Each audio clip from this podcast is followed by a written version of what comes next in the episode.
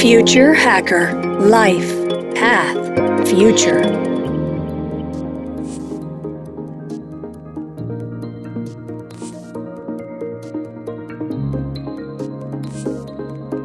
Olá pessoal, bem-vindo de volta aqui na entrevista com a Marcela Vai no DBM. Marcela, eu não vou me aprofundar em computação quântica, mas assim, é inegável, né, a revolução que ela vai proporcionar, né?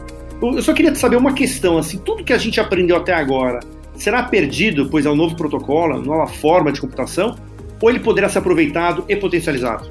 Eu acho que ele poderá ser aproveitado e potencializado. Muita coisa sim vai mudar, o potencial é muito grande, mas existe um trabalho muito forte também para que não se jogue fora o que já tem, para que as coisas evoluam num sentido muito rápido, de acordo com a capacidade de toda essa computação que está aí para resolver problemas que hoje, com a capacidade computacional que a gente tem disponível, não seriam possíveis de serem resolvidos. E aí eu estou falando de previsão de tempo, trabalhando com todos os dados disponíveis, exploração de petróleo, otimização do uso de combustível e vários outros, vários outros temas que hoje já estão sendo é, alvo de estudo de pesquisa e de, e de trabalho intensivo aí, muitos, eu diria a maior parte deles, também em parceria com empresas desses diversos ramos também, né?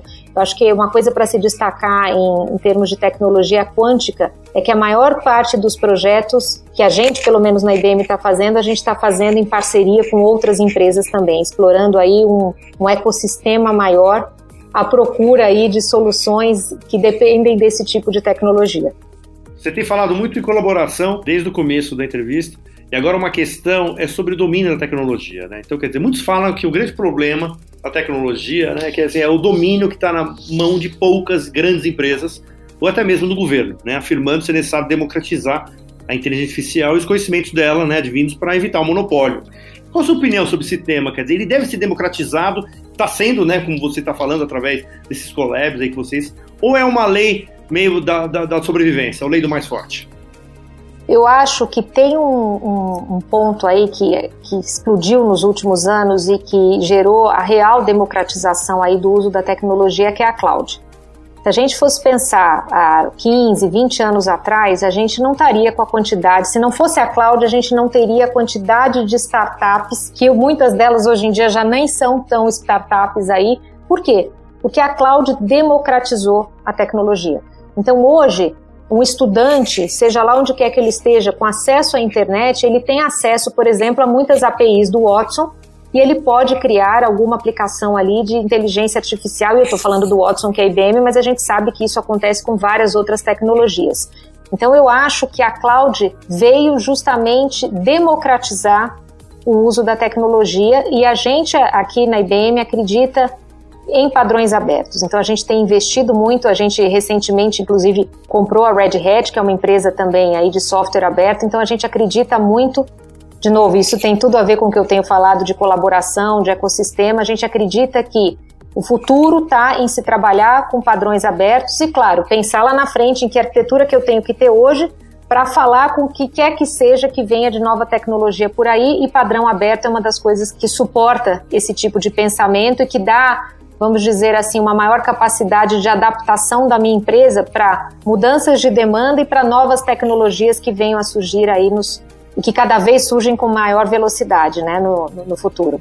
Bem, a gente tem vários entrevistados aqui, né, que falam essa parte de marketplace, inteligência artificial, etc. Vocês têm hubs assim para startups que possam usar e se beneficiar de todo esse desenvolvimento que vocês têm feito durante esses anos? Isso é uma tendência muito grande que a gente tem visto e eu posso falar aqui pelo mercado brasileiro, né? Então a gente tem muitas empresas, por exemplo, como o Itaú, que criou o Cubo, que na verdade é um centro ali de startups, né, de colaboração. A gente tem o InovaBra no Bradesco e a gente tem uma série de outras empresas pelo país ou criando programas de aceleração de startups ou participando de grupos com outras empresas do mesmo ecossistema ou de ecossistemas distintos, mas que se complementam, gerando inovação e trabalhando a empresa grande trabalhando com a startup para acelerar a inovação e o crescimento das duas ao mesmo tempo.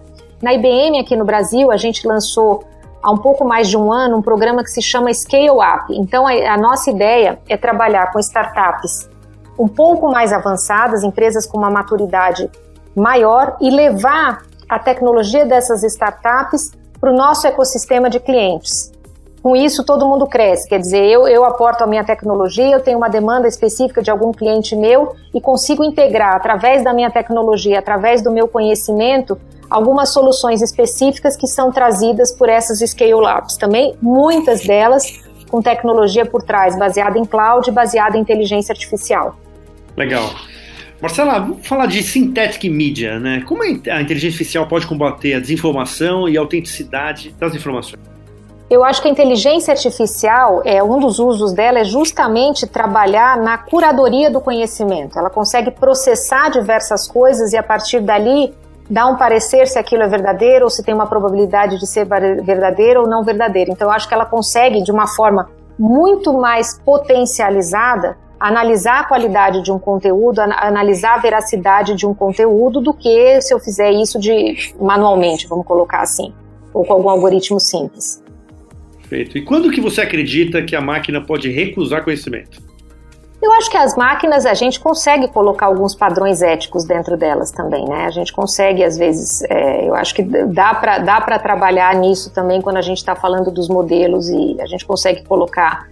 Eu falei do, do, viés ali, mas eu consigo colocar o contrário também. Então dá, dá para trabalhar isso aí também. Não é que alguma algo, vamos dizer assim, desenfreado, né? Como a gente tende a pensar.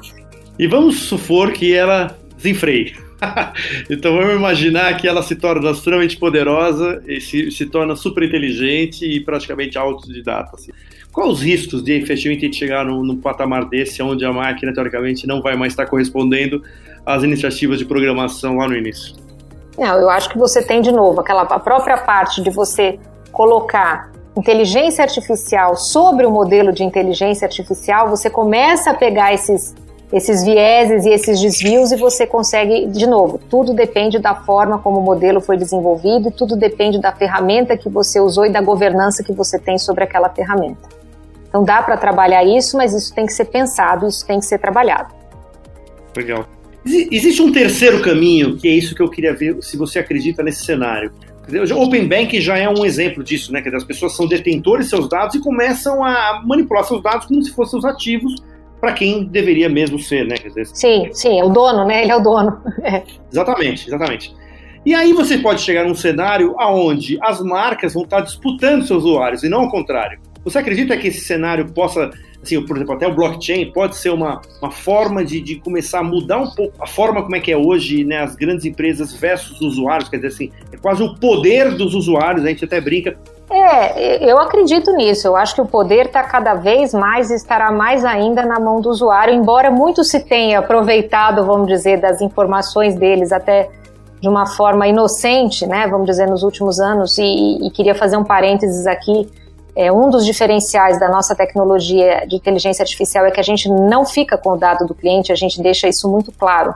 E essa é uma preocupação muito clara também, até numa pesquisa recente que a gente fez pelo mundo e com muitos usuários do Brasil, e essa questão da governança do dado é uma das principais preocupações. Acho que mais de 90% de, das pessoas é, que responderam pelo Brasil falaram muito dessa questão da, da, da governança dos dados muito provavelmente na minha interpretação por toda a discussão que tem se tido no e por todo o LGPD, né? A gente acabou de lançar e as empresas estão correndo aí para atenderem a Lei Geral de Proteção de Dados no Brasil eu, eu já acho que o usuário, talvez ele não tivesse consciência do poder que ele tem, agora ele está muito consciente e estará cada vez mais consciente, como você colocou, muito por conta da Lei Geral de Proteção de Dados, muito por conta do Open Bank, tem pesquisas que mostram isso, né? Que, e daqui a pouco ele vai entender mais ainda o valor desse dado. Não é só uma questão de o que vão fazer com a minha informação, mas o contrário, o que eu posso fazer com a minha informação. Eu acho que muitos ainda não pararam para pensar nisso e, e, eu vejo uma evolução nesse sentido, sim. Eu acredito que cada vez mais o, usuário vai aprender não só a se preocupar em termos de segurança e em termos de privacidade dos próprios dados, mas ele vai começar a entender o real valor da informação sobre ele mesmo, né? Da informação que ele tem, do dado dele. E aí, fazendo uma pergunta bem provocativa aqui, você acredita que o futuro disso vira como se fosse um cavalo de Troia para grandes big techs, assim, empresas que hoje são trilionárias e que, praticamente, os dados não que seja isso, mas são empresas que. que, que como é que você vê isso? Não, eu acho que elas vão se adaptar. Tá? Eu acho que já tem muita legislação em cima disso. Se a gente for olhar a União Europeia, por exemplo, está né, tá bem avançada nesse sentido. Então eu acho que vai haver uma, uma adequação. Eu não acho que elas vão. Eu acho que elas estão se preparando para isso. Sendo bem sincera, minha opinião, tá? Mas olhando aí o que está acontecendo, elas estão se preparando para isso. Até porque é tudo muito novo, né? cá entre nós. É, é, eu acho que lá atrás ninguém sabia onde isso ia dar. Tem que se adaptar mesmo. As, as leis estão sendo criadas agora. A gente está falando e o mundo está se transformando à medida em que a gente se fala. E você, Marcela, vocês têm projetos com a plataforma blockchain ou não? Sim, a gente tem projetos com blockchain, sim, tem. Eu não lembro de cor aqui isso que eu posso falar. Depois a gente pode mandar até para você comentar, sei lá. Mas a gente tem, tem no Brasil projetos super interessantes de blockchain que também são 100% ligados ao ecossistema. Você não tem um projeto de blockchain de uma empresa sozinha, né? Você tem que integrar alguma cadeia de fornecimento, alguma coisa assim, mas temos. Ah, legal. Marcela, queria te, te agradecer. Eu queria que você deixasse suas considerações finais aí, falasse como as pessoas te acham, quais são os, os, os endereços aí que seriam disponíveis e te agradecer pra caramba aí a tua participação. Só deixando uma mensagem aqui, eu acho que a tecnologia o último ano aí a gente viu e sentiu na pele o poder da tecnologia e eu acho que o fato da gente ter conseguido continuar a trabalhar, continuar a produzir, continuar a estudar, só foi possível graças aos avanços da tecnologia. A gente só conseguiu continuar podendo fazer compra do supermercado e de outras coisas com tudo fechado, porque a tecnologia se não estava preparada, as empresas, rapidamente as empresas se adaptaram e a, e, a, e a, tecnologia foi o nosso grande aliado. E eu acho que tem muito aí pela frente. A gente deu alguns exemplos aqui, como na pesquisa e no tratamento de algumas doenças. Então, acho que a tecnologia é um grande aliado nosso. Eu acho que a nossa vida profissional e a nossa vida pessoal ainda vai mudar muito nos próximos anos, graças a isso. A única ressalva aqui é que a gente realmente tem que ter cuidado, tem que ter uma regulamentação e uma ética muito muito grande por trás disso, né? Então, tem, e a gente tem uma preocupação grande com isso na IBM em garantir que a tecnologia ajude a exponencializar o capital humano das empresas, o dia a dia das empresas, mas com muita ética e muito cuidado por trás também. Acho que essa é a mensagem, mas ela tem tudo para tornar a nossa vida melhor no futuro. Eu queria agradecer a oportunidade de estar aqui. Deixo os meus contatos, marcelav.br.ibm.com ou no LinkedIn Marcela Vairo. Obrigada. Não, legal. Obrigado, viu, Marcela? Até a próxima, pessoal. Future Hacker Life Path Future